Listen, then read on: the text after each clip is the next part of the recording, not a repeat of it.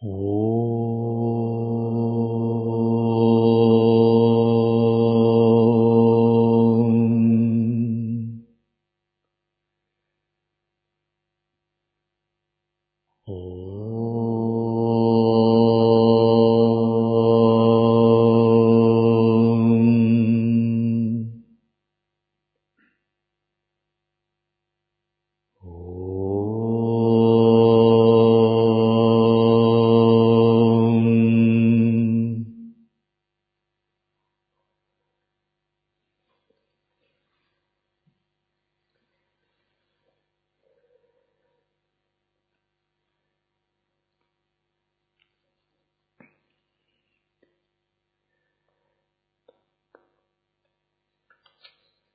Комментарий Бхагавана Шри Сатья Сай Бабы на Брахман Убхава Упанишаду.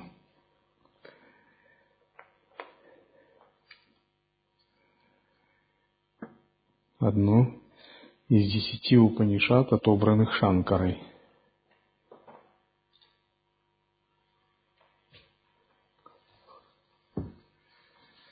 Упанишады дают нам понимание основы, принцип воззрения. Основа самбандха, абхидея, путь, прайоджана, плод. Фундаментальное понятие учения. Когда мы много слышим лекций по основе, мы вырабатываем воззрение. То есть понимание основы Всевышнего Источника, Бога, Абсолюта, становится нашим собственным пониманием. Это воззрение. И гуру является как бы носителем воззрения и передатчиком его. Священные тексты – это тоже носители воззрения, поэтому их называют види.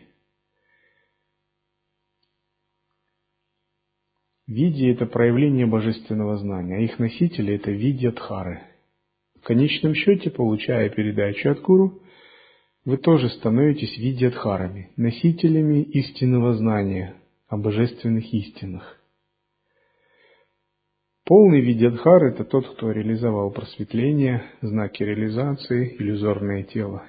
То есть видьядхары – это особый класс божественных существ, которые когда-то, некоторые из них были людьми, но сейчас они являются носителями божественного знания, держателями линий передачи, просветителями человечества, хранителями учений. Некоторые из них наблюдают за развитием и сохранением учений на Земле, за развитием религии. Они регулируют все, что касается вопросов распространения дхармы. То есть, если человек при жизни занимался распространением дхармы, то и после смерти его тенденция ума примерно такая же. Все сохраняется после смерти. Но такие люди, если они достигли реализации, они становятся видятхарами и уже в иллюзорных телах продолжают направлять человечество или другие расы в других мирах, занимаясь распространением дхармы. А им служат различные другие классы существ, которые помогают им. Локапалы, дхармапалы и прочее.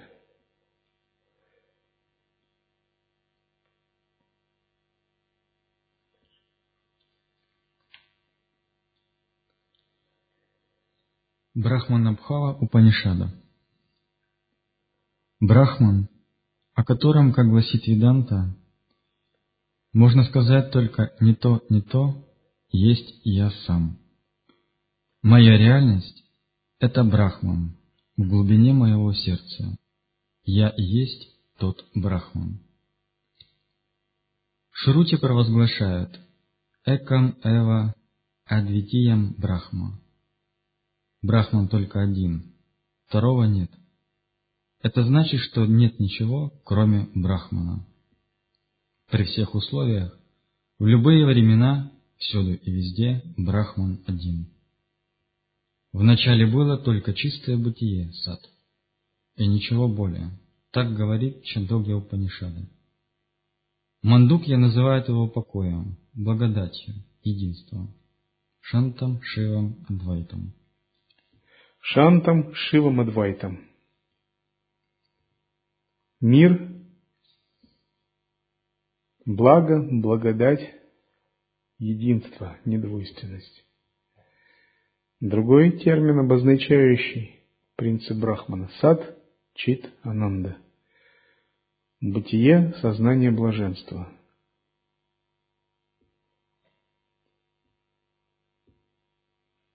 Просто сосредотачиваясь на этих трех понятиях, вы можете заниматься брахмавичарой, глубоко погружаясь в размышления о Всевышнем Источнике.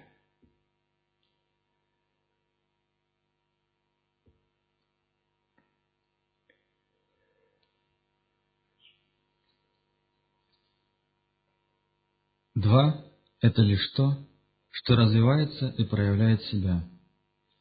Увиденное отличается одно от другого, и все увиденное отличается от увидевшего.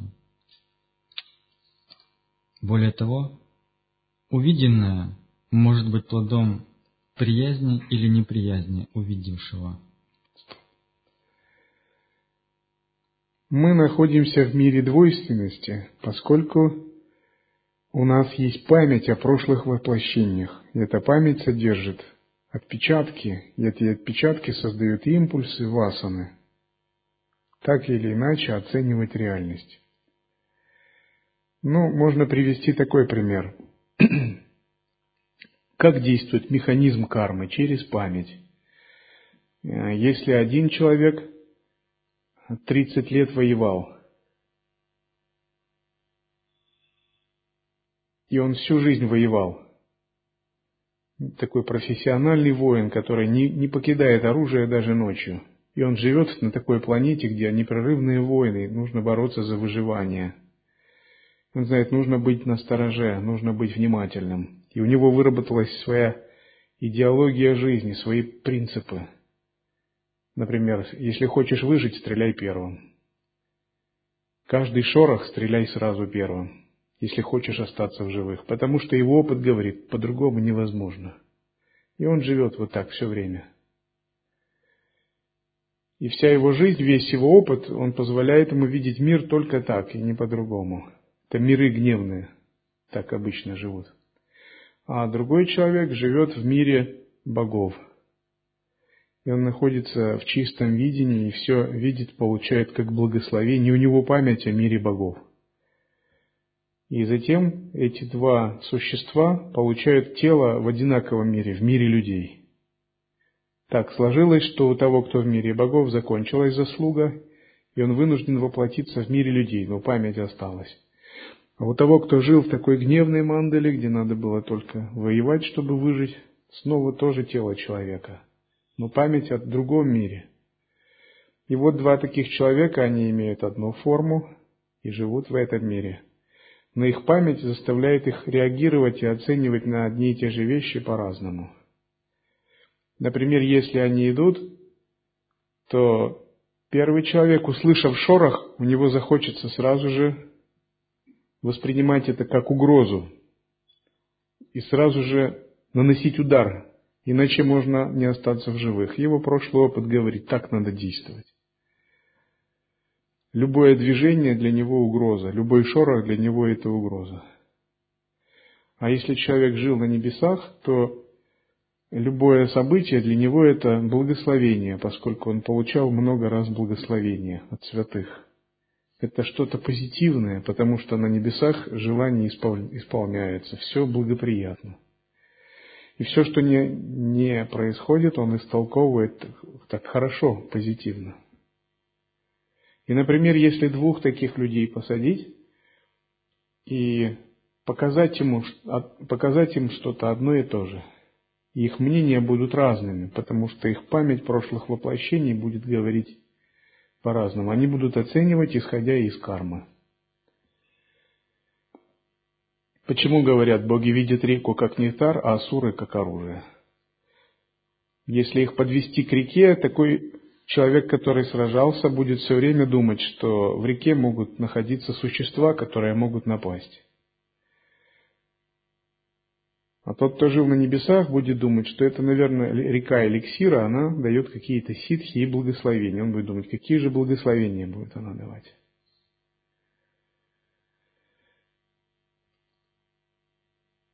Это кармическое видение, обусловленное прошлой памятью. Поэтому мы говорим, если ты хочешь научиться созерцать, не оценивай, не оценивай. Надо выключить вот этого оценщика и войти в состояние обнаженного осознавания, просто осознанности. Потому что как бы ты ни оценил, это не ты оценишь, а твоя карма оценит, твоя память оценит. И ты снова себя как бы загонишь в старый, привычный тоннель реальности прошлой жизни. А если ты не будешь оценивать и заменишь оценки из них вытекающие суждения осознанностью, наоборот, ты будешь становиться более свободным и свободным от своей кармы от старой памяти. Все живые существа действуют отягощенные кармой и памятью. Поэтому их видение отличается от видений богов и святых. Но когда мы учимся осознавать, не привязываясь к оценкам, не придавая значения им, выходя за ум, мы освобождаемся от старой кармы. Тогда мы познаем Брахмана. Мы приближаемся к тому, чтобы видеть мир глазами святых и чувствовать основу, великую основу всего сущего, соединяться со Всевышним Источником.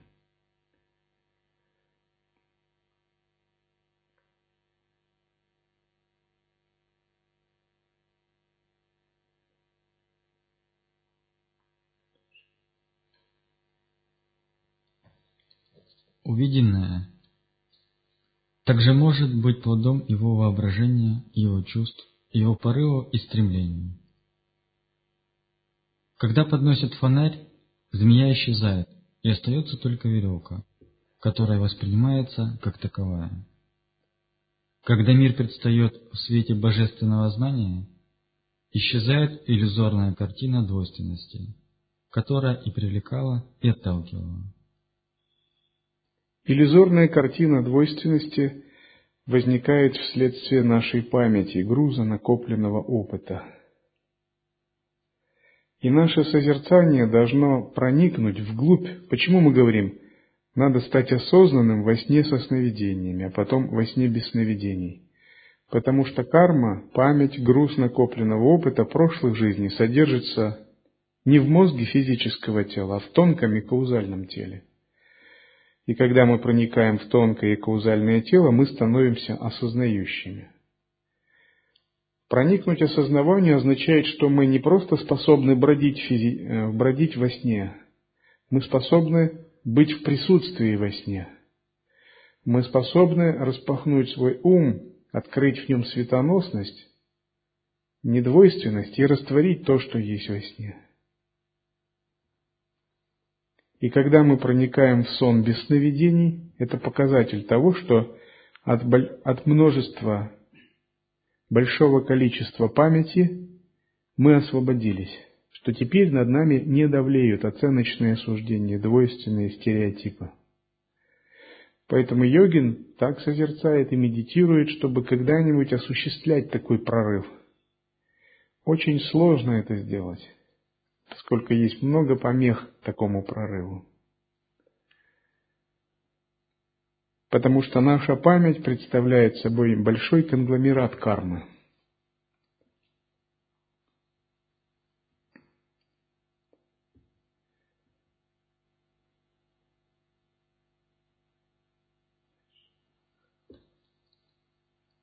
Именно два вызывает страх. Если вы в одном лице и слушающий, и видящий, и делающий, и радующийся, откуда взяться страху? Представьте себя во время сна. Внешний мир отсутствует. Вы наедине с собой, и ваше состояние один без второго. Созерцание этого одного и почитание этого одного, ведущее к реализации единства, не спошлет вам этот опыт. Как и другой, он имманентен себе. Как живое дыхание, он есть чит. Тайна сознания, активности и движения. Сад, чит, ананда, парипурна, нитья – это пять атрибутов, с помощью которых описывается Брахман. Сад – бытие, чит – осознавание, ананда – блаженство. Сад можно отнести к каузальному миру, чит – к астральному, ананду блаженства к вишва проявленному, то есть характеристики вишва, тайджаса, праджни, трех миров. Припорно есть Всевышняя целостность, всеобщая целостность, то есть единое сознание, которое пронизывает все. Последнее. Нити. Нити означает вечность, непрерывность, постоянность. Вечность в этом случае не связана с фактором времени. Само по себе время не есть вечность поскольку циклы времени когда-нибудь завершаются, и само время исчезает, когда Брахма исчезает. Время есть определенная кала-шакти, определенная сила, которая генерируется старшими божествами Вселенной, заставляя двигаться причины и следствия в определенном направлении. Когда старшие божества Вселенной растворяются во время Маха-Пралаи, Ритмы, циклы, интервалы времени тоже исчезают. Нечем измерять время. Нет ни причин, ни следствий, ни промежутков между ними. И только когда в следующем цикле божества выходят из Махапралаи, время начинает свой ход. Они задают ему этот ход и настраивают его. Ну а мы послушно исполняем то, что они делают. Мы управляемся временем. Мы не управляем временем. Но не тем. Это фактор, который говорит о том, что за временем, акала, не подверженный временем. Брахман есть изначальный океан единого сознания, экарнава котором время еще не начало свой ход, нет какой-то линии времени, вперед или назад. Оно еще не оформилось как фактор сознания, стрела времени не создана.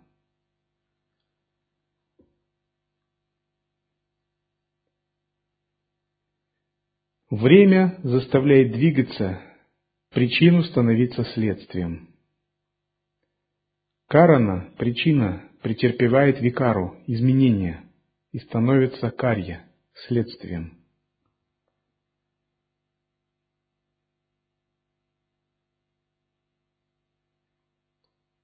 Например, вы выпили воду. Это причина. Теле произошли изменения. Вы получили удовольствие, утолили жажду. Это следствие. А изменение – это викара. И наша жизнь – это непрерывная череда причин-следствий, причин-следствий. И управляя, создавая те или иные причины, мы получаем разнообразные следствия. И наша жизнь строится так, чтобы создавать определенные причины, чтобы получать выгодные нам для жизни и благоприятные следствия. Все это делается под влиянием времени. Калашакти. Но это же время имеет свой ход, и в конце концов оно создает такие причины, которые мы не в состоянии контролировать. И оно в конце концов стирает нас, как живых существ. Только проникнув в аспект нитья, мы можем освободиться от влияния времени.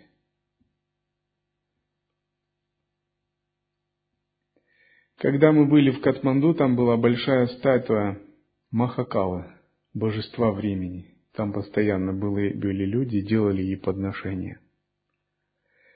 Считается, если кто-то лжет, то ему надо подойти и поклясться у этой статуи. И люди боятся лгать под этой статуей, потому что если человек солжет под ней, то он может умереть. Махакала может наказать его. И у этой статуи много рук и разные виды оружия. Почему это может произойти? Потому что он может войти в противоречие с внутренними божествами. А внутренние божества подчинены также Махакале. Если внутренние божества потерпят нарушение, то и жизнь может прерваться. особенно если человек верит.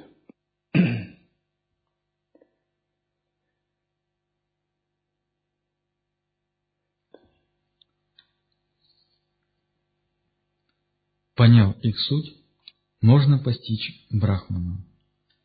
Сад – чистое бытие, неподвластно времени.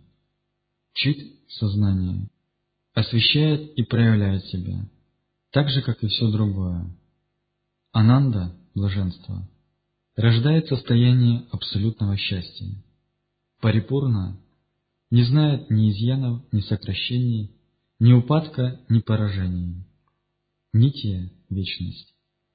Это то, что не подвластно влиянию пространства, времени и обстоятельств.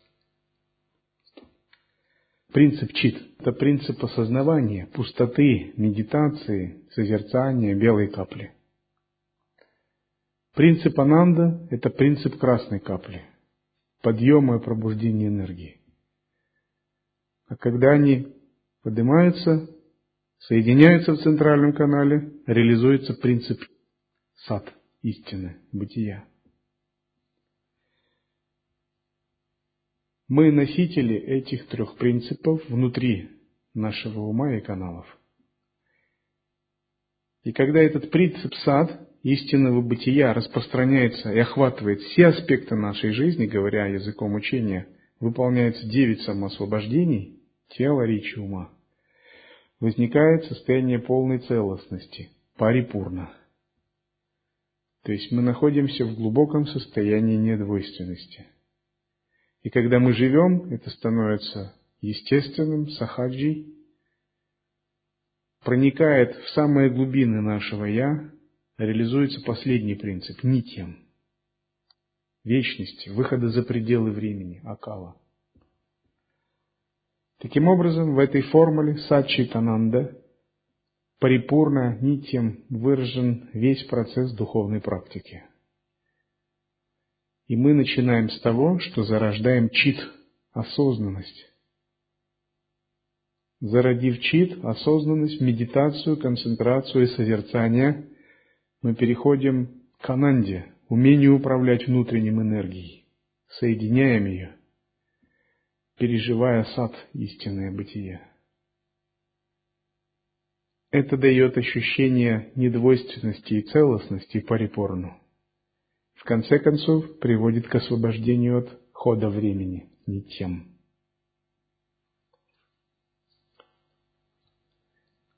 При свете Брахмаджняна мир предстает миражом, приходящим неистинным. Он отрицается знанием. Мир – это лишь иное название для вещей, которые видны, слышны и так далее. Но ты, Дживи, видящий, есть Сачитананда Брахман. Помни об этом. Утвердитесь в этой вере, медитируйте на звук Ом, который является лучшим символом Брахмана. Знайте с этого момента, что вы есть Атман. Когда туман рассеивается, Атман в каждом существе засияет в своем первозданном великолепии. Тогда вы поймете, что гнались за миражом песках пустыни и принимали за реальность вещи, имеющие начало, а следовательно и конец. Ум оказывается в плену у привязанностей, если он сосредотачивается на объекте, желает его или чувствует к нему неприязнь. Чтобы освободиться от этого плена, нужно тренировать ум, отучая его останавливаться на объекте, при этом не желать и не отвергать его. Именно ум связывает, он же и освобождает. Если в нем преобладает раджас, он быстро попадает в плен, если же доминирует сатва, он может достичь свободы. Кто отождествляет себя с грубым телом, тот лихорадочно гонится за удовольствиями, доставляемыми чувствами. Желания возникают вследствие отождествления себя с физической оболочкой. Откажитесь от этого, и желания уйдут от вас. Нужно подняться выше радости и горя, добра и зла. Любовь и ненависть присущи внутренним инструментам человека. Они не принадлежат жильцу, который живет с ними, Дживе, а тем более Атману, истинной сущности Дживы. Атман всегда чист, всегда свободен от привязанностей, ибо не существует второго, кому он мог бы обратить эту привязанность. Мантра 3.1 Мандукья Панишады гласит Две неразлучные птицы, у одной из которых сильные крылья, а у другой слабые, сидят на дереве. Дерево – это тело, а птицы-близнецы – Живатман и Параматман. Одна птица занята тем, что без устали лакомится фруктами, то есть Дживатман испытывает радость и горе от тех дел, которыми поглощен. Другая только наблюдает, то есть Параматман тоньше наитончайшего и выступает как наблюдатель. Как может эта грубая физическая оболочка, состоящая из плазмы и выделений, быть чистым, светящимся и вечно созерцающим атманом? Она ведь поддерживается благодаря пище, всегда подвергается изменениям. Ее не было до рождения и не будет после смерти. Она может погибнуть каждую минуту. Она может существовать, лишившись одного или двух своих членов. Но как только дыхание жизни прекратится, она начнет разрушаться. Тело поэтому нельзя принимать как нечто главное, как единственное, что живет и что в конце концов исчезает. Вот практика йоги, которой вы должны заниматься. Следите за треволнениями своего ума как наблюдатель. Воздерживайтесь от умозаключений и даже от принятия решений, как за, так и против. Держите свой ум и его ухищрения под контролем. Йога – это прямой путь к совершенству Джаванматмана и каждый шаг на этом пути созвучен параматману. Цель – слияние обоих, тогда все беды кончаются. Тот, кто с твердой верой следует йоге и неколебим в отречении, тот, безусловно, одержит победу. Чит в Сачитананде означает виджняну, высочайший уровень знания, дающий совершенное спокойствие и чистоту то есть по существу самопознание, атмаджняна, которое может стать достоянием каждого. В обычной речи слово «виджняна» употребляется для обозначения науки, но на самом деле это высшая мудрость. В этом состоянии нет места впечатлениям, идущим от кармы, и желаниям, которые внушает карма. Желания искажают ум, Желания ведут к действиям, а действия оставляют глубокий след в уме. Будьте наедине с собой, и тогда ум может быть отвергнут. Именно ради этого йоги удаляются в пещеры.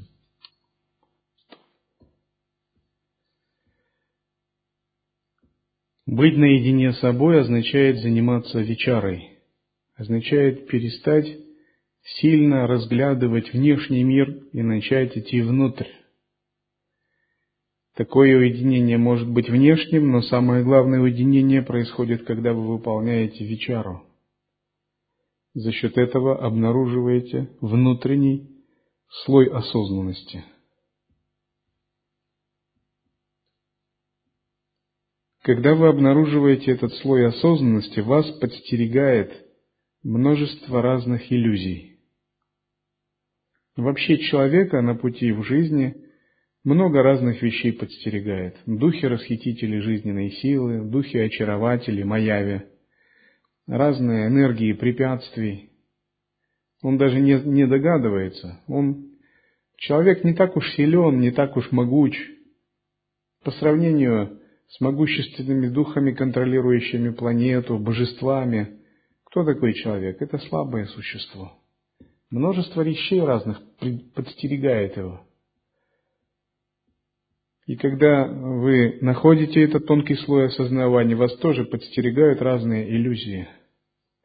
И здесь вы словно идете по тонкому льду, вам нельзя ошибаться. Вам нужно каждый свой шаг сверять с писаниями, с наставлениями мастера, святых. с духом сама, и каждый свой шаг. Это не то, что раз в три месяца, а каждый день, каждый шаг. В этот период не надо слишком себе верить. То есть себе верить надо в глубине души как абсолюту. Но всему относительному не надо слишком верить в этот период. Надо уметь быть, доверять, раскрывать помыслы, критически анализировать свой ум и периодически так его туфлей бить по голове, этот ум. Святые говорят, бей свинью дубинкой по рылу.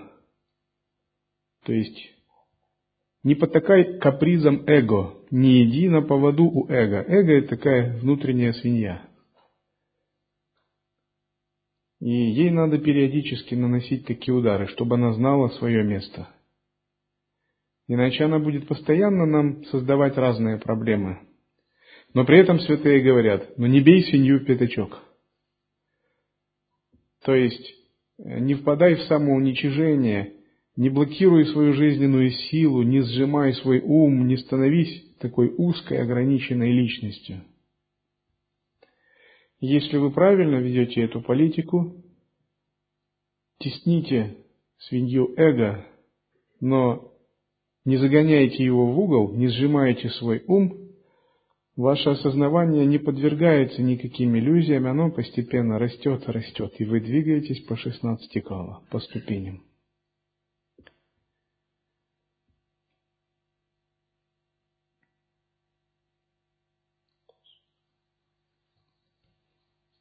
Вассана или впечатление от внешнего мира распадаются на две категории – шубха или благотворные и ашубха – пагубные.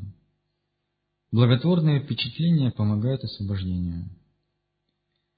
Джапа, то есть повторение имени Бога, мантра, молитва, тьяна, то есть медитация, полезный труд, благотворительность, бескорыстное служение, стойкость, сочувствие – все эти васаны благотворны. С их помощью должны искореняться пагубные наклонности, такие как гнев, жестокость, жадность, похоть, эгоизм.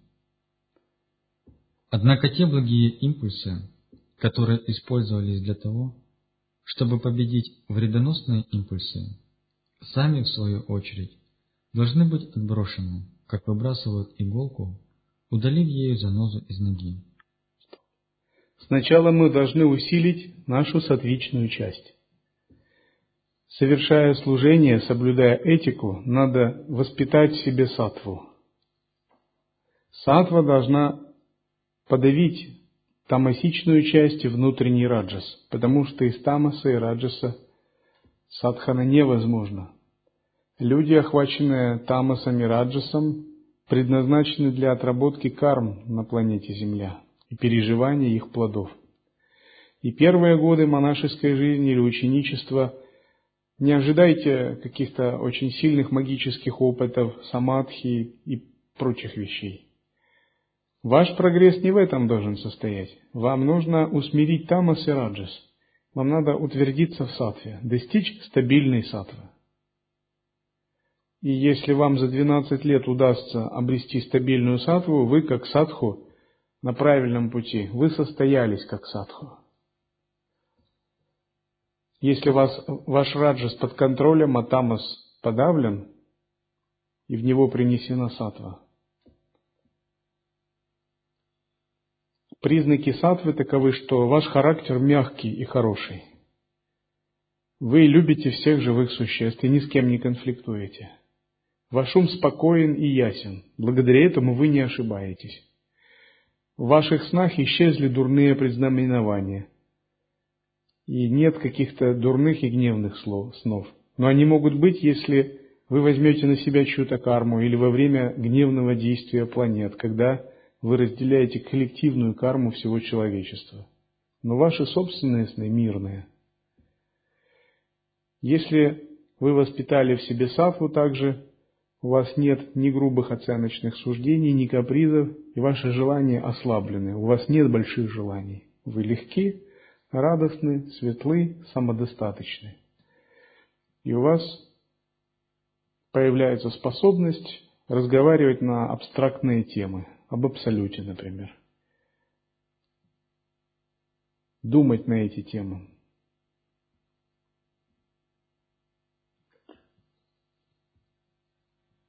Благотворная васана, будучи продуктами привязанности, способствует возникновению новых привязанностей, которые могут сохраняться во многих рождениях. Дживан Мукта, то есть стремящийся к освобождению при жизни, должен одержать победу и над благотворными импульсами. И вот здесь, когда вы победили Тамас и Раджас, благодаря Севе, Сватхяя, Садхане, трем «С» и утвердились в непоколебимой сатве, вас поджидает еще одна иллюзия. Сатва, в общем, это энергия привязанности.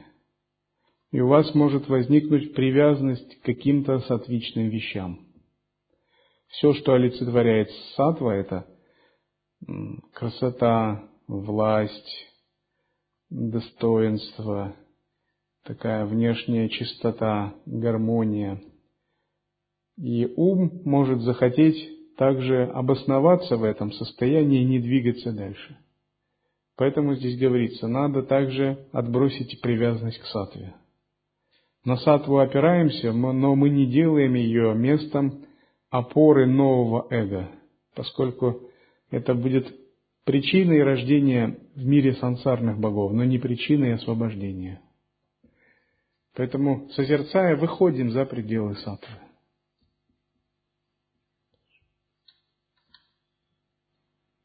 Для него они станут тогда сгоревшей веревкой, которой уже ничего нельзя связать. Воистину, в тот момент, когда воссияет Атман, сгорит в огне весь ворох чувственных желаний, стремлений и корости.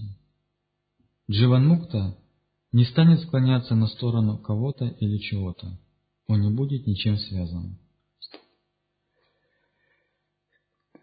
В миру есть люди, у которых достаточно воспитана энергия сатвы. Такие сансарные боги, такие культурные, утонченные люди весьма. Они очень хорошо богаты, очень хорошо одеваются, у них очень развито чувство вкуса, эстетика. Но есть и привязанность к этому.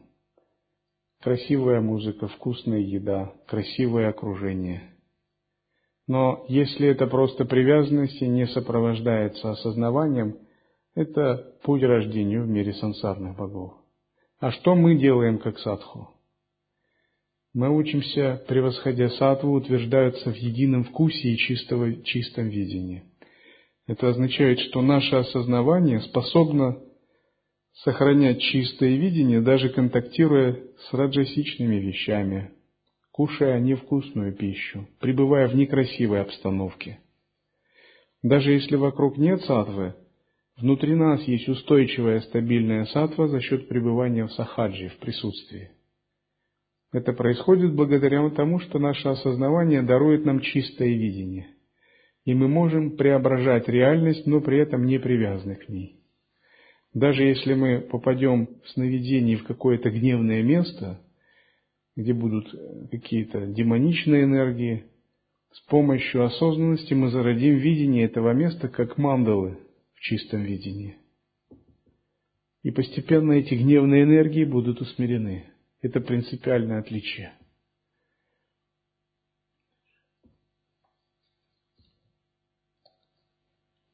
Он преклоняет голову, чтобы отдохнуть там, где садится солнце. Он ходит среди людей, неизвестный и неузнанный. Он не стремится, чтобы его узнали. Более того, даже избегает этого. Когда видящие и увиденные сливаются в одно, радость вступает в четвертую стадию, именуемую Турья. Миновав и эту ступень, ищущие, несомненно, достигают истинного Я, Атмана. Пребывая постоянно в Атмане, его реальности, вы теряете привязанность к миру.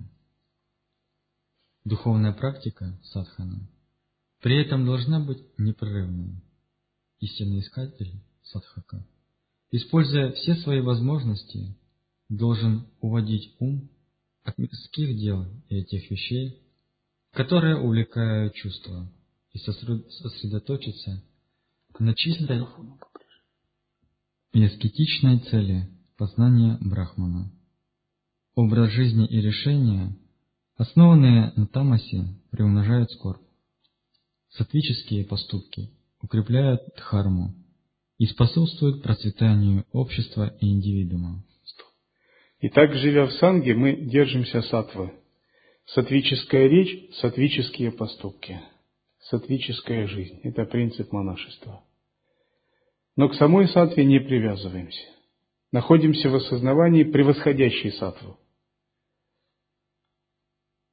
Сатвическая, потому что раджасические энергии, если мы будем с ними жить, во-первых, многие созерцать не смогут. А те, кто даже хороший созерцатель и способен объединяться с раджасическими энергиями, жить им трудно будет. Раджасическая жизнь – это трудная жизнь. Это такой путь борьбы, соперничества, динамизма.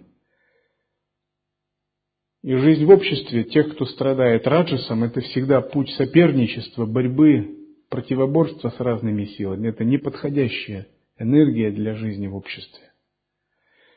Это, эти люди борются всю жизнь, но толком мало чего достигают. Великие диктаторы, воители, тираны, политики, реформаторы. Вся их жизнь проходила в Раджасе. Но были ли они счастливы? Вряд ли. Поэтому мы, как монахи, как садху, держимся сатвической жизни. Принцип сатвы должен стать законом вашей жизни в отношениях, в мыслях, это такое мирное, чистое, любящее, спокойное, радостное состояние. И когда вы обнаруживаете у себя признаки раджаса, такая быстрая речь, или когда вы идете, ваши ноги, руки вот так хаотично двигаются, вы скажете, стоп, стоп, стоп, разве это сатва? Сатва выглядит по-другому, я знаю, как сатва выглядит. То есть вы должны ловить свой ум на желании раджаса. И этот раджас постепенно усмирять, в сатву, в сатву переводить. Или мысли в хаосе. Вы должны вернуть себя в сатву. Вы должны проанализировать, что сбило меня, почему я в раджас вошел. Поэтому мы ограничиваем мирскую информацию, держимся подальше.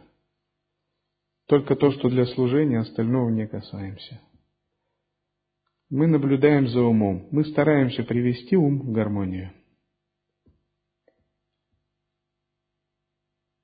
Но если приходится иметь дело с раджасичной энергией, пребываем в осознанности и стараемся силой чистого видения эту энергию тоже усмирить, трансформировать. Мы черпаем силу не из самой сатвы, а из осознавания, которое объединяет в себе все три энергии, из единого вкуса. Потому что сама сатва не имеет большой власти над раджасом и тамасом. Сама сатва – это форма привязанности – но мы опираемся на сатву в поведении, а силу черпаем из единого вкуса. Вот так. Такова наша структура жизни в этом мире, как монахов.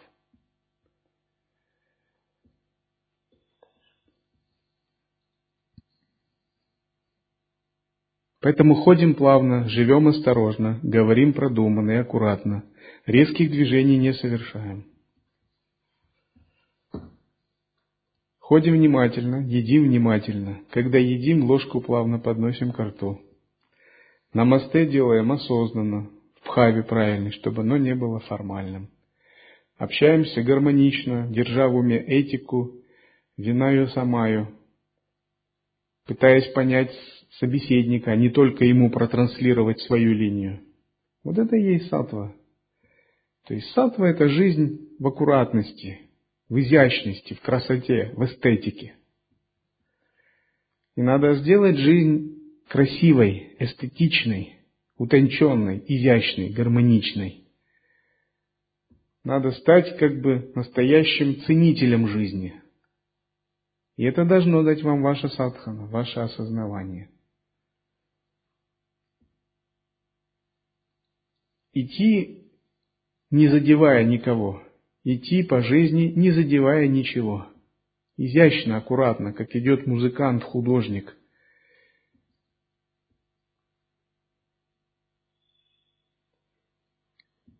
Побуждение Раджаса затягивает поток мирской суеты.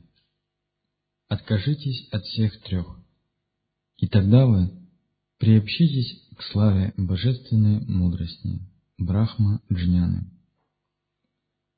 Брахман